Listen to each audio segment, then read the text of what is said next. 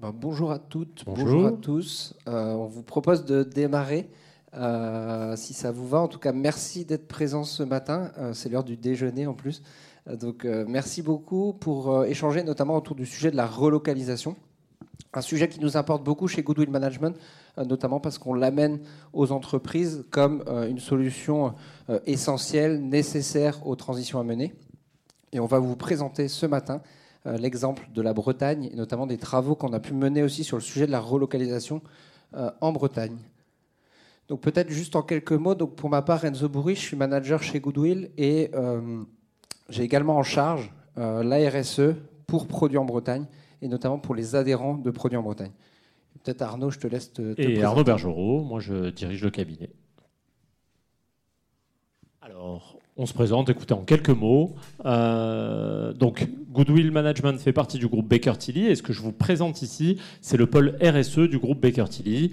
Eh bien, pôle RSE qui est composé de trois grands métiers. Numéro un, l'audit avec des audits de DPEF, de CSRD qui vont commencer, de sociétés à mission, du conseil sur plein de sujets, mais dont euh, euh, des volets euh, économiques, socio-économiques qu'on va vous présenter dans, dans, quelques instants, mais bien évidemment des bilans carbone, de l'accompagnement RSE plus classique, ou encore des sujets d'économie circulaire. Et enfin, qui a rejoint récemment le groupe Baker Tilly, la société Acte 21, qui est un éditeur de logiciels depuis plus de 15 ans sur des sujets de RSE et d'ESG. Ben, merci Arnaud. Et peut-être pour dire quelques mots sur Produits en Bretagne, mais j'expliquerai après euh, pourquoi. Euh, qu'est-ce que Produits en Bretagne fait dans, cette histoire euh, Donc Produits en Bretagne, en quelques mots, donc c'est un réseau, réseau breton, un réseau d'entreprises qui travaillent notamment de manière collective pour le projet du territoire, du territoire breton.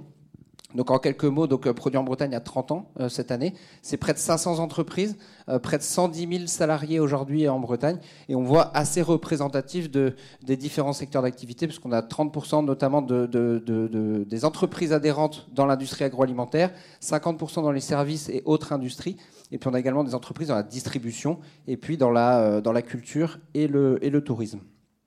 Pour entrer dans le vif du sujet, ce qu'on vous propose euh, ce matin, c'est peut-être quelques précisions euh, et des éléments de contexte sur le sujet de la, relocalisation. Qu'est-ce qui nous amène aujourd'hui à relocaliser?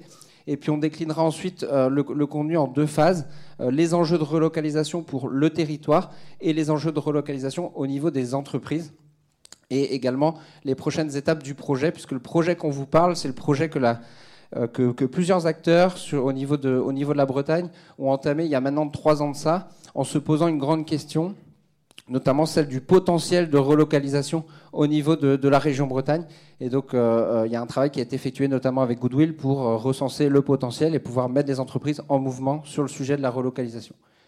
Donc, pour démarrer, quelques éléments de contexte. Donc, qu'est-ce que la relocalisation? Finalement, la relocalisation consiste à rapatrier une unité de production qui a fait l'objet d'une délocalisation dans les années, années passées.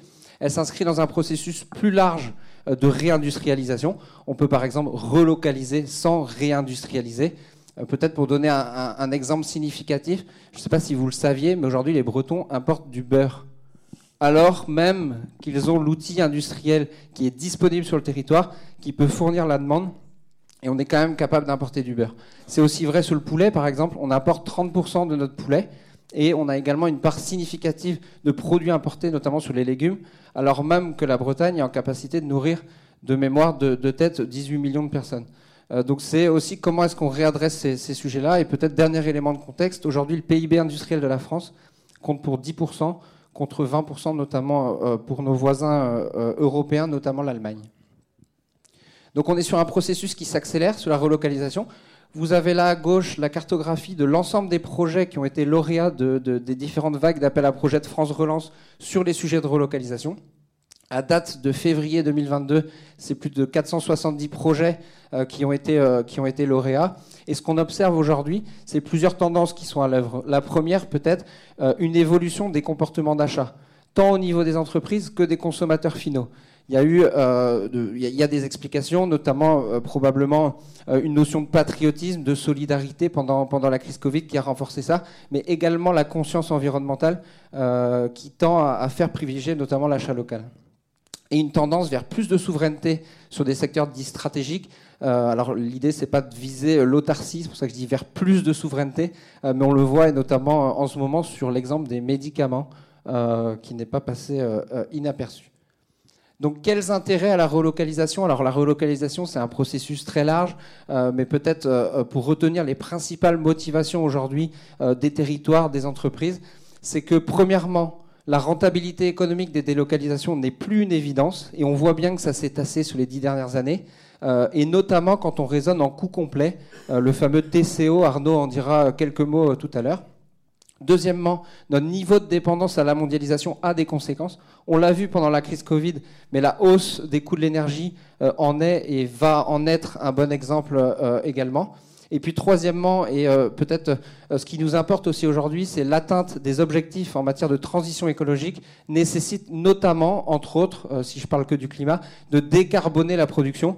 Et on voit bien dans, les études qu'on peut mener qu'on peut y arriver par la relocalisation. On aura des, quelques chiffres tout à l'heure à vous partager. On voit donc qu'il y a trois sujets. Un sujet stratégique, un sujet économique, un sujet environnemental, pour lesquels il y a des intérêts, il y a des leviers d'action, il y a aussi des freins aujourd'hui qu'on constate au niveau des entreprises. J'en donne quelques-uns. Sujet de volume. Est-ce que, euh, compte tenu de la demande que j'ai, est-ce que les volumes sont disponibles sur le territoire?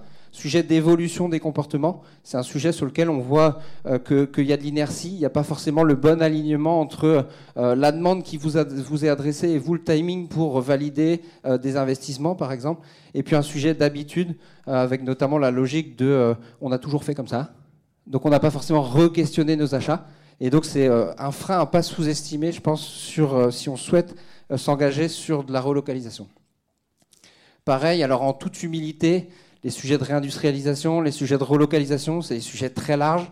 on n'a pas la prétention d'apporter une vérité aujourd'hui, plutôt d'essayer de faire quelques éclairages. c'est un sujet complexe avec des enjeux macro.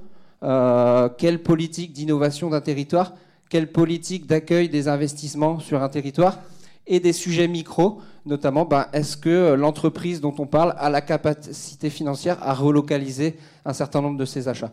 Donc on voit qu'il y a plusieurs acteurs qui sont euh, impliqués dans ce processus, les entreprises, notamment par leur capacité à relocaliser par leurs achats, euh, et également leur capacité à développer de nouvelles activités, donc à localiser de nouvelles activités sur le territoire, les pouvoirs publics, par la commande publique, bien évidemment, mais également par son rôle, euh, notamment par la réglementation, par une fiscalité euh, euh, incitative sur, le sujet. Et les consommateurs, bien entendu, et notamment de par leur décision d'achat. et puis ça se joue également à plusieurs échelles. là, j'ai pris quelques, exemples. L'Europe, la France, la région, on peut descendre sur des échelles encore plus micro. et le choix qu'on fait aujourd'hui, c'est de plutôt présenter le rôle de, des entreprises est plutôt adressé euh, sur, euh, sur une région, et notamment la région, la région Bretagne. Euh, donc nous les Bretons, on ne mange pas, on relocalise. C'est en tout cas un exemple de, communication qui a été fait par Produits en Bretagne, notamment pour travailler sur, sur la, la, conscience du consommateur final, aussi sur l'achat local, parce qu'on sait que les entreprises ne vont pas pouvoir relocaliser non plus si elles ne trouvent pas cette demande, cette demande en phase. Alors peut-être, et avant de rentrer dans les, travaux qui ont été menés, euh, donc ce que je disais tout à l'heure, on s'est posé une question en Bretagne, quel est le potentiel de relocalisation sur le territoire, exprimé en euros, en emplois, mais aussi en gains environnementaux? Qu'est-ce qu'on évite d'un point de vue de l'impact environnemental à relocaliser la production sur le, territoire? Et donc peut-être quelques mots sur l'économie bretonne. Alors pareil, c'est une slide, je synthétise. La Bretagne a cinq départements, donc on intègre, la Loire-Atlantique. La Bretagne a cinq départements, euh, c'est près de 5 millions d'habitants, 143 milliards de, PIB et une population active d'un peu plus de 2 millions de personnes. Euh, et peut-être pour présenter les, gros secteurs macro, notamment qui sont euh, dits locomotives, notamment qui tirent l'économie bretonne, on trouve bien entendu l'agriculture et l'agroalimentaire, 7% du PIB. Le secteur maritime, 5% du PIB le numérique et l'informatique, 5% du PIB, et le tourisme, 4% du, PIB. Secteur locomotive, ils en entraînent bien d'autres, euh, mais c'est euh, euh, une, synthèse, on va dire, des grands secteurs de l'économie bretonne. Et donc peut-être, Arnaud, je vais te laisser la parole, peut-être pour nous présenter un peu la, méthodologie qui a été mobilisée qu'est-ce qu'on a fait finalement pour étudier ce potentiel. Merci beaucoup Enzo. Donc on a fait, on a fait ce travail il y a, deux ans et demi maintenant. Euh, et donc euh, là, vous voyez, c'est l'approche macro au niveau d'un territoire, arriver à, à identifier ce qui est relocalisable. Donc, numéro un, choisir le périmètre. Très bien plutôt focus sur la Bretagne. Euh, numéro 2, analyser les secteurs économiques. Donc là, on a regardé finalement tous les secteurs économiques qui étaient présents en Bretagne. Au niveau le plus fin, c'est près de 540 secteurs économiques. Très bien, on en fait toute cette liste. Et puis pour chacun, on va recenser les importations, les exportations. Là-dessus, quand on va voir l'équilibre entre importation et exportation, ça va nous permettre en fait d'exclure des secteurs d'activité. Par exemple, un secteur où on importe énormément et on exporte très peu, bah, peut-être qu'on n'a juste pas la capacité euh, de reprendre une partie des importations. Euh, donc voilà, on a, on a pu comme ça écarter certains secteurs et donc euh, on arrive du coup à la quatrième étape, la première liste des secteurs où là on est arrivé plus qu'à 140 environ. Vous voyez, on parle, de, on parle de 500, on fait cette analyse avec les imports et les exports, on arrive à 140 secteurs. Et là, on est allé voir les acteurs du territoire. On leur a demandé, OK, bah, sur ces 140, qu'est-ce que vous pensez qu'on peut faire? Allé voir des, politiques, des industriels, des animateurs de réseaux comme, comme Produits en Bretagne. Et là, on a fait un rating des principaux secteurs où il y avait un potentiel de relocalisation, voyant qu'est-ce qu'il y avait derrière ces secteurs d'activité. Et à partir de là, euh, on a pu calculer l'impact en emploi qu'on pouvait ramener sur le territoire, également sur le plan environnemental, et enfin définir la, stratégie de relocalisation dont je vais vous montrer les, grands axes en page suivante. Donc là, qu'est-ce qu'on a pu identifier? Bah, Le gros chiffre, le gros résultat, c'est qu'il y avait un potentiel, il y a un potentiel de de, relocalisation de 130 000 emplois en Bretagne en 10 ans. Ça, c'est le grand chiffre. Qu'est-ce qu'il y a derrière? Derrière, il y a trois catégories d'emplois. Numéro 1, des relocalisations industrielles, 60 000 emplois. Donc ça, c'est euh, vraiment euh, l'exemple euh, l'exemple classique. Tiens, j'achète ça, j'achète des kakémonos en Allemagne. Ah, bah en fait, tiens, il y a un fournisseur en Bretagne, je peux l'acheter en Bretagne. Ok, classique. 50 000 emplois liés à la localisation, localisation, pas relocalisation, hein, localisation, vous lisez bien, de nouvelles activités. Là, c'est quoi pour donner un exemple concret? On va devoir construire plein, plein, plein, plein, plein d'éoliennes en Bretagne. Est-ce que les usines sont en Bretagne? Non. Bon, bah donc si on s'y met maintenant, peut-être qu'on va pouvoir localiser de la production en Bretagne. Donc là, c'est vraiment aller chercher, euh, euh, chercher un, un, outil de production qui, n'existe pas, à faire un, investissement dédié. Et enfin, il y a un troisième point qui, sort un peu des sentiers battus, c'est de la relocalisation touristique. C'est qu'en fait, on observe que la Bretagne est de plus en plus attractive et que, euh, en quelque sorte, euh, elle va piquer un peu des touristes à la région PACA. Euh, et donc, il y a une relocalisation de, touristes qui implique plus d'emplois en Bretagne. Et donc, euh, on a identifié ensuite 13 axes de, travail euh, spécifiques qui ont été euh, validés avec les différents acteurs du projet pour qu'ils soient portés au niveau régional. Hein, Ce n'est pas nous qui les portons. Euh, mais vous les lisez, hein, je vous en ai parlé de certains. Il y a notamment le sujet des déchets. En fait, on voit qu'il y a une revalorisation des déchets qui, peut être faite en local sans problème, et ça, ça, booste l'emploi. Euh, les équipements, euh, les équipementiers agro, agri, etc. Et enfin, eh bien, Produits en Bretagne, notamment, eh bien, a contribué à publier, partager, vulgariser cette présentation. Et donc, vous pouvez avoir le détail complet de tous ces résultats en ligne sur le, sur le site de Produits en Bretagne. Bah, merci Arnaud. La, conclusion de ce travail, alors qui est résumé, on n'avait qu'une demi-heure, euh, je doute que vous ayez trois heures à passer avec nous. Euh, la bonne conclusion, c'est qu'il y a un potentiel il y a un potentiel qui est étudié au niveau macro et qui est étudié, on va dire, théoriquement. Et donc l'étape d'après, c'est comment est-ce qu'on va le vérifier? Quelle est la réalité des entreprises? Euh, Comment se portent les secteurs sur le territoire? Quelle est la, capacité de l'outil industriel à pouvoir engranger ces, volumes? Et donc on a mené notamment euh, une expérimentation avec cinq entreprises pour le compte de Bretagne Développement Innovation, qui est l'agence de développement éco de la région Bretagne. Euh, et donc l'objectif était d'aller regarder, bah, finalement, si on se tourne du côté des entreprises, quel est leur potentiel de, relocalisation? Et là, peut-être encore une fois, Arnaud, je te laisse euh, la parole sur euh, la manière dont ont été conduits ces travaux. Donc après l'étape macro, là le micro, comment on va, avec les entreprises, identifier concrètement quel achat est relocalisable? D'abord, eh ben, il faut s'appuyer sur des réseaux, donc l'importance de produits en Bretagne, sélection d'entreprises sur le territoire. Il faut arriver à trouver des, entreprises volontaires. On s'appuie sur cinq entreprises. Euh, deuxièmement, pour chacune des entreprises, on va cartographier les achats. Donc c'est vraiment très simple hein, d'une certaine façon. Donnez-nous la liste de tout ce que vous achetez, de combien ça vous coûte, de où vous l'achetez, du secteur d'activité, de l'adresse du fournisseur, etc., etc. Une liste assez détaillée. Ensuite, on identifie le potentiel de relocalisation, je vais vous expliquer comment juste après. Euh, on a certains critères. On identifie des alternatives sur le territoire, c'est-à-dire qu'il faut aller pousser assez loin. Ok, mais euh, très bien, vous me dites que je peux acheter euh, mes chaises de conférence sur le territoire. Où est-ce que je vais les acheter? Chez qui? Ensuite, travailler sur le coût complet des achats, le total cost of ownership. Mesurer les gains environnementaux. Et enfin, là, l'entreprise peut prendre des décisions éclairées et choisir où est-ce qu'elle va chercher à relocaliser? Petit zoom sur les critères. Qu'est-ce qui est euh, relocalisable et qu'est-ce qui n'est pas? Donc, on a pris la base des achats et on s'est posé déjà une première question. Est-ce que dans vos achats, vous avez des secteurs d'activité qui sont représentés et qu'on a identifiés dans l'étude macro? Je vous ai montré page précédente, quelques pages avant, dans l'étude macro, 13 grands projets. Donc en gros, ah, vous, vous avez des équipementiers, euh, je donne un exemple concret, voilà, vous avez des équipementiers euh, de, pour, votre, euh, pour du matériel d'agriculture et vous l'achetez aux Pays-Bas. Ah ben ça, on sait que c'est un secteur locomotive en Bretagne, donc là, lui, on le garde dans la liste des potentiels relocalisables. Numéro 1. Numéro 2, on a croisé les bases de données, c'est-à-dire les achats des différentes entreprises.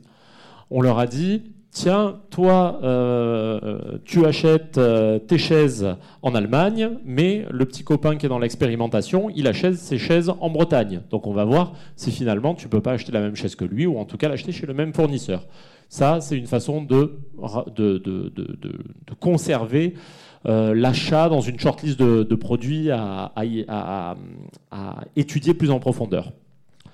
Troisième sujet, tiens, vous achetez tous euh, des micros en Allemagne. Ah bah alors on peut se mettre tous ensemble et acheter des micros peut-être en Bretagne s'ils existent. Je ne sais pas pour les micros, mais c'était un exemple. Et enfin, le dernier, c'est sur des achats qu'on a identifiés comme étant des achats complexes, euh, du matériel très spécifique pour des machines, par exemple, des résines. Et eh bien là, on s'est dit, OK, euh, sur, ces, sur, ces, achats, est-ce que vous savez s'il y a un fournisseur en France? Voilà, si on nous disait, ah oui, je l'achète, euh, je sais pas, par exemple, en Corée du Sud, mais je sais qu'il existe un fournisseur en France, alors là, on le gardait, celui-là, on disait, OK, bah, allons vérifier y a tout hasard, il n'y en a pas en Bretagne. Donc là, c'était vraiment sur des choses très complexes. Et avec la logique là-dessus de on veut pas non plus exclusivement tout ramener en Bretagne. J'ai beau être le breton de l'étape. Euh, l'objectif, c'est en tout cas de comment est-ce qu'on le rapproche. Donc aussi euh, au niveau de l'Europe, au niveau de la France, pourquoi pas en Bretagne, euh, mais c'est la logique. Et donc, une fois qu'on a fait ce travail de filtre hein, sur les achats de toutes les entreprises, on a identifié 74 types de produits euh, et donc vous voyez qu'on les a répartis en fonction du filtre qui nous a permis de les identifier. Alors il y en a, euh, euh, si vous faites la somme, ça fait plus que 74 parce qu'il y en a qui sont présents, qui ont été identifiés dans plusieurs filtres en quelque sorte. mais on voit qu'il y en a 41, par exemple, 41 types de produits qui ont été identifiés parce qu'ils étaient possibles selon la première étude que l'on a appelée Reloc 1. Donc là, on identifie des produits tout à fait concret et précis. Hein, euh, donc, euh, euh, articles en papier et en carton, produits en plastique, vraiment des, sous-catégories dans les codes NAF de l'INSEE qui sont assez, étroites. des huiles et des graisses végétales ou animales. Dans les produits spéciaux, vous voyez par exemple des résines, etc., etc. Donc là, on identifie des produits bien spécifiques. Et ensuite, prochaine étape, bah, il faut aller trouver le fournisseur. Il faut aller trouver le fournisseur. Donc, euh, prenons un exemple. Dans l'entreprise 1, euh, ils, euh, utilisaient des tolleries fines. Très bien, on, leur a dit, ben voilà, on a identifié 15 fournisseurs qui peuvent potentiellement vous fournir le, produit dont vous avez besoin et qui pourrait remplacer le fournisseur actuel qui est en Allemagne, qui est en Espagne ou ailleurs. Donc vous voyez, on a fait ce travail sur, sur un grand nombre de produits, on a vraiment listé finement. Donc là, ben, pour quelqu'un qui est aux achats, il passe de l'incantation il faut relocaliser. Ah, tiens, je peux essayer de relocaliser mes solvants en allant creuser avec ces sept fournisseurs s'ils ont le produit, dont j'ai besoin ou s'ils sont capables de me le produire dans un délai euh, raisonnable. Parce que vous voyez, euh, relocalisation, c'est parfois aussi de se dire Ah tiens, euh, ah, vous n'êtes pas capable de produire ce solvant. ah ben oui, mais si vous m'en achetez pour X millions d'euros par an, je vous le produis dans 6 mois par contre. Ça aussi, c'est une façon de faire. Donc on identifie concrètement les alternatives sur le terrain.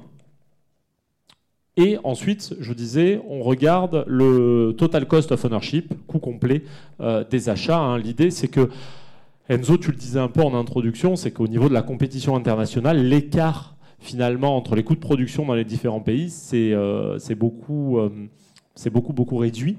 Donc par exemple, aujourd'hui, si je ne me trompe pas, si on est en écart entre la France et la Chine, on a une vingtaine de pourcents d'écart entre le, dans le coût du travail. Et donc finalement, vous voyez que quand on ajoute d'autres types de coûts, euh, des coûts induits comme le transport, comme les emballages, comme les frais de douane, euh, lorsqu'on rajoute les coûts d'acquisition, c'est-à-dire pour aller acheter quelque chose à l'autre bout du monde, il faut mettre beaucoup plus d'énergie que s'il faut prendre sa voiture, faire 20 km et aller rendre visite euh, sur, sur le site de production. Lorsqu'on rajoute tout ça, donc vous voyez toute la liste, coût de possession, coût de maintenance, d'utilisation, également de non-qualité, et eh bien en fait, là, euh, parfois, euh, la relocalisation, même si le coût visible est supérieur, le coût complet, lui, est largement inférieur ou est à peu près égal. Donc vous voyez, hein, pour illustrer, là on a utilisé euh, un exemple de la littérature sur des éléments de fixation. Bah, finalement, le coût des éléments eux-mêmes de fixation ne représentait que 15% du coût total euh, de gestion de ces éléments parce que, euh, euh, bah, vous voyez, il faut les manipuler. Certains, c'est plus ou, plus ou moins facile pour après les monter, les prémonter. Bref, en fonction de l'objet qu'on achète, il y a plein de coûts qui s'ajoutent derrière. Vous voyez ici, par exemple, sur le coût d'utilisation, on va dire ah bah tiens, j'achète une machine moins chère, ah bah oui, mais elle consomme 30% d'électricité en plus. Donc en fait, euh, si on ne prend pas ça en ligne de compte, on n'a pas vraiment un coût complet. Donc ça, passage obligatoire. Euh, et ensuite, les résultats, les grands résultats où justement là, je, je passe rapidement, mais sur les sujets environnementaux. Sur les cinq entreprises, sur les cinq entreprises, eh bien, on a réussi à identifier 1,4 million d'euros d'achats étrangers relocalisables. Donc, c'était 2% du montant de leurs achats. Ok, donc vous voyez, c'est pas le c'est pas le Big Bang. Hein. On n'a pas, on pas tout cassé euh, chez les acheteurs de ces entreprises. Hein. C'est 2% de leurs achats qu'on peut relocaliser. Quand on fait ça, ça permet de soutenir à peu près 25 emplois, 24 emplois sur le territoire breton et, comme tu le disais, Enzo, français également. Et puis, ça permet d'économiser 2 tonnes de CO2, euh, 2000, pardon, 2000 tonnes de CO2. 2000 tonnes de CO2, comment bah Parce qu'il euh, y a moins de transport, les produits sont aussi euh, fabriqués avec des normes environnementales plus contraignantes. Et une production moins carbonée aussi en France euh, par rapport à l'étranger. Et du coup, ensuite, on a voulu faire une extrapolation vous vous rappelez, dans les résultats de la première étude, je vous parlais d'un 60 000. J'ai dit à 130, et il y a trois catégories. Et le premier, c'était 60 000.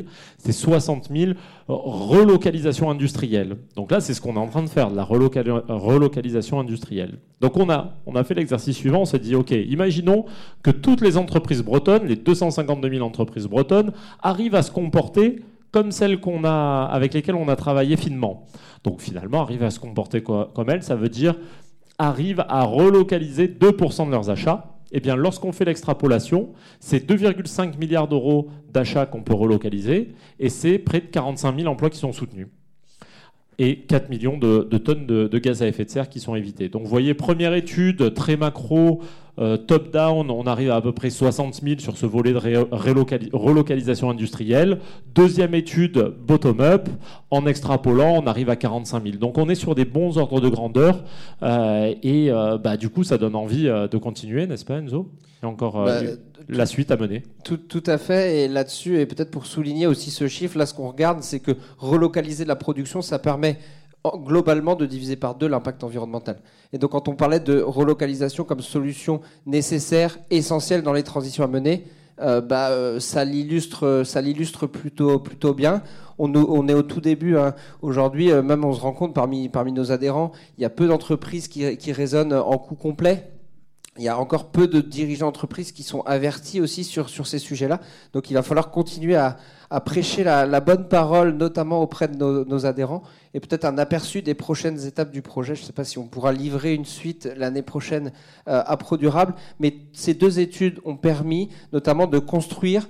Euh, une politique régionale qui vise à favoriser cette relocalisation, et notamment avec des moyens qui sont mis sur la table pour accompagner tout type d'acteurs, les pouvoirs publics, les entreprises, les consommateurs, pour pouvoir porter ce, projet. Donc j'ai mis l'ensemble des logos qui représentent bien les acteurs économiques euh, bretons, que ce soit l'UMM, le MEDEF, euh, BDI, la région Bretagne, Produits en Bretagne, la Banque des Territoires. Donc tout le monde s'est mis autour de, la table quelques prochaines actions côté produits en Bretagne, parce que l'objectif, c'est aussi de se dire bah, comment est-ce qu'on peut faire sa part? Alors, on représente que 500 entreprises sur les 252 000 bretonnes.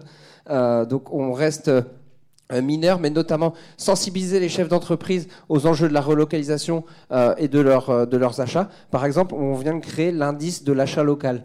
Il y a peu d'entreprises qui sont en réalité, en réalité capables de dire j'ai X% de, de, mes entreprises qui sont faites sur, sur le territoire. Pour vous donner un exemple, La Bretagne est la première région en France de l'achat local. C'est entre 5 et 7 des achats qui sont faits sur le territoire. Donc on est les meilleurs par rapport aux autres, mais il reste encore beaucoup d'efforts à faire.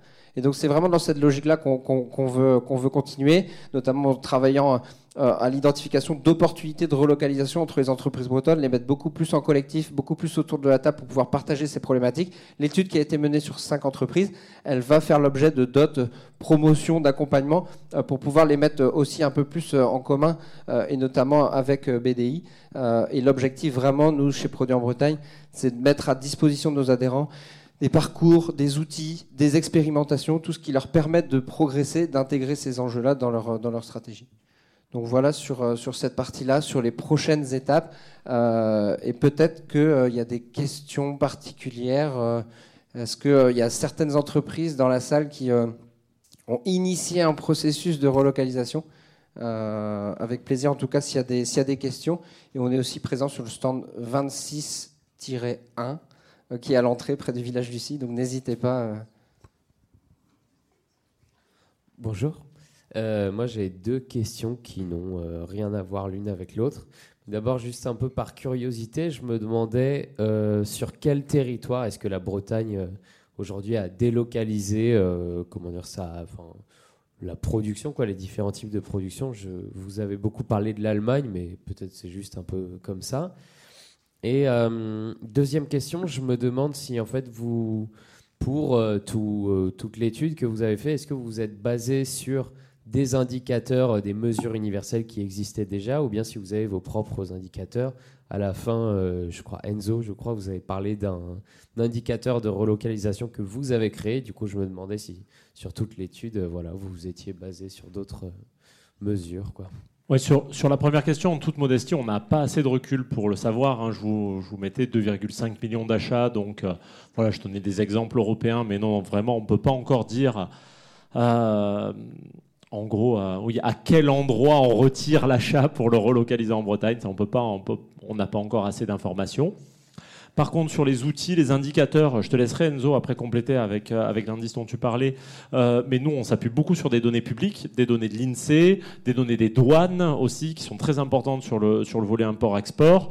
les données de l'INSEE ou d'Eurostat, ça va être les tableaux entrée-sortie qui permettent de définir le maillage économique d'un territoire qui achète à qui sur un territoire, qui achète à qui et qui achète ailleurs aussi. Il y a ça aussi dans ces tableaux entrée-sortie. Donc on va combiner cette information euh, euh, économique pour arriver à faire, à faire cette étude. Donc voilà, on n'a pas inventé d'indicateur, on a utilisé de l'info qui était existante, et puis par contre on l'a mouliné, et c'est une belle quantité d'informations. Et pour se répondre sur la partie, euh, bah déjà, où est-ce qu'on délocalisait en Bretagne? A priori, il n'y a pas de raison qu'on fasse euh, différemment que ce que la France a fait de manière euh, générale. et sur l'indicateur, donc l'indicateur de l'achat local, en fait, c'est plutôt une, une, conclusion de ces travaux-là, de se dire, mais c'est quand même dingue. Les dirigeants, ils sont pas capables de dire ou de, de, de, représenter la part de leurs achats qui sont faits sur le territoire. Et donc c'est plutôt dans cet objectif de sensibilisation, de les amener à prendre conscience qu'on développe cet indicateur. Euh, donc voilà, c'est juste. mais ça n'a pas fait partie de l'étude en tant que telle. C'est plutôt une bonne conclusion. Mais c'est et c'est simplement ratio du, du, du volume d'achat fait en Bretagne versus volume d'achat total.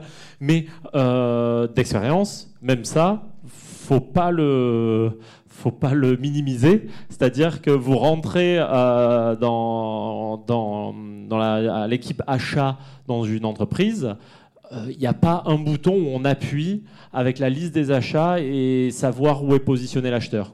Ça arrive, mais c'est assez rare. Bien souvent, c'est plutôt euh, vous me demandez quelque chose d'impossible, je vais le faire avec les 50 plus grosses factures, mais le reste, je peux pas, ça me demanderait des jours. Euh, donc voilà, rien, que calculer cet indice, c'est déjà ça a un impact bah, en termes de visibilité pour produire en Bretagne, de comprendre qu'est-ce qui se passe sur le territoire, mais c'est un impact organisationnel dans les, dans les entreprises où elles doivent mieux comprendre ce qu'elles achètent et avoir une vision plus structurée de leurs achats.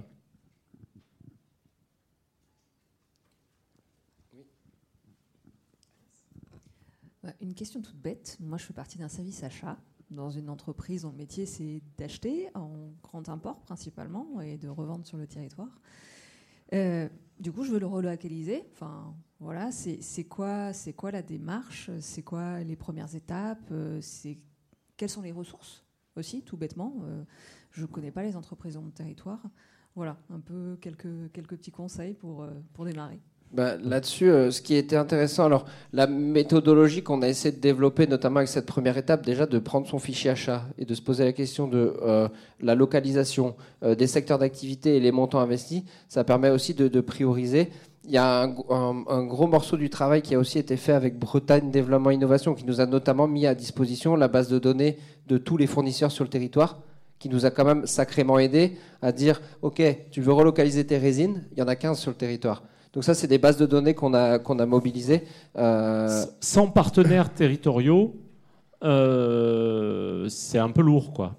Euh, donc, parce que vous voyez que nous, on a fait pendant six mois une première étude pour débroussailler, et c'est les résultats de cette étude qui ont beaucoup alimenté notre capacité à délivrer la deuxième. Donc, bien entendu, vous n'allez pas pouvoir faire ça vous dans votre dans votre équipe. Par contre, ouais, dans les acteurs euh, l'agence économique régionale, tu as raison, la chambre de commerce, euh, éventuellement. Et un acteur important et qui peut vous aider, c'est le Conseil national des achats. Ils ont développé notamment un certain nombre d'outils pour justement faire ces analyses TCO, euh, coût de revient sur les achats. et donc ils peuvent, ils peuvent aussi vous aider parce que c'est clairement leur rôle sur le, sur le territoire. Parce qu'en fait, votre première difficulté, c'est d'arriver à comprendre, ok, mais sur mon territoire, je sais pas, c'est où que vous êtes basé? Maine-et-Loire. Hein. Euh, sur mon territoire, Enzo connaît mieux que moi euh, le Maine-et-Loire, mais euh, qu'est-ce qu'il y a de disponible? Vous voyez, imaginez, je reste sur mes solvants tout à l'heure. J'achète des solvants en Allemagne, en, désolé, chaque fois c'est l'Allemagne, en Angleterre, je sais pas. ok, mais comment je peux savoir s'il y a une boîte qui a des capacités industrielles pour faire des solvants ici?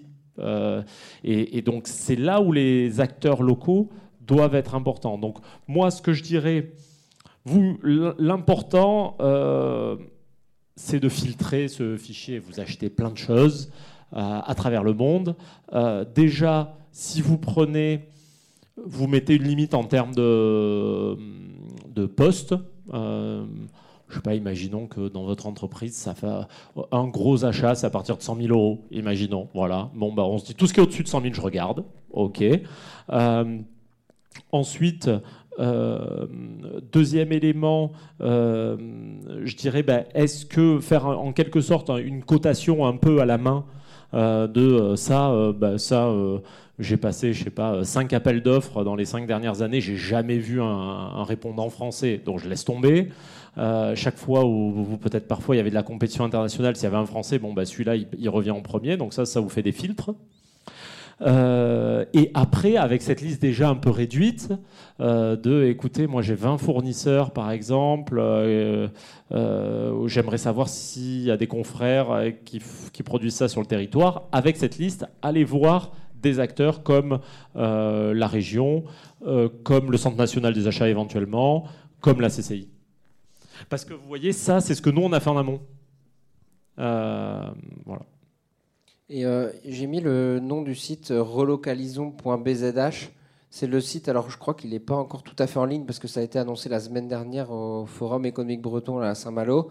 Euh, mais ça va être en ligne et notamment l'objectif c'est euh, de mettre à disposition aussi ces ressources, qu'elles ne soient pas juste euh, pour nos entreprises bretonnes, mais il y a vocation aussi à, partager tout ça.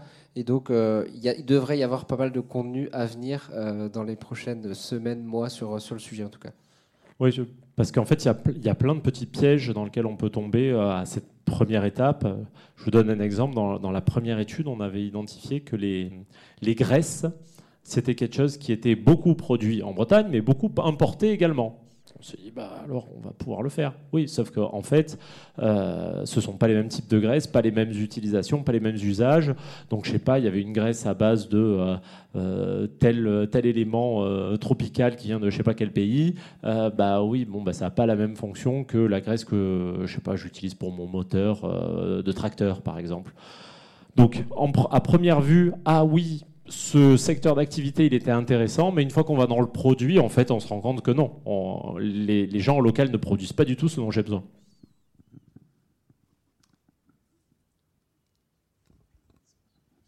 Bonjour. Euh, je voulais juste poser une question sur la réduction des émissions GES.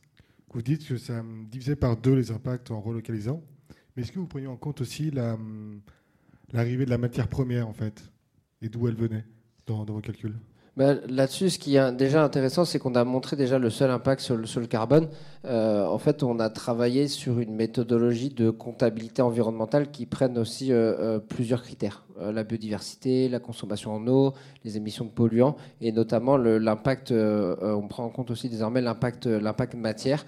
le, le, le, gros du sujet, c'est que c'est compliqué de répondre à cette question parce qu'on est sur des macro-secteurs. Enfin, je veux dire, euh, par exemple, euh, je sais pas, euh, produire de produire de l'acier. Je sais pas si c'est le bon exemple. Si, si. les calculs, voilà, ils se font vraiment à un niveau faire de l'acier en Chine versus faire de l'acier en France. Et ça, c'est large, quoi, parce qu'il y a différents types d'acier, il y a des usines qui sont bonnes, il y a des usines qui sont moins bonnes, des performantes sur le plan environnemental et d'autres non. Donc voilà, on le fait avec des, des, données qui sont assez macro. Ça inclut le transport, mais vu de loin et pas au niveau de mon fournisseur à moi. C'est un peu ça l'incertitude.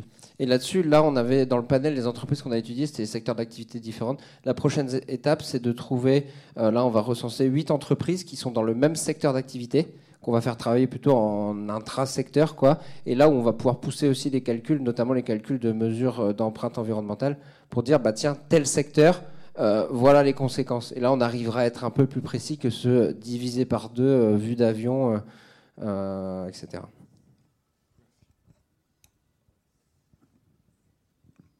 Bonjour.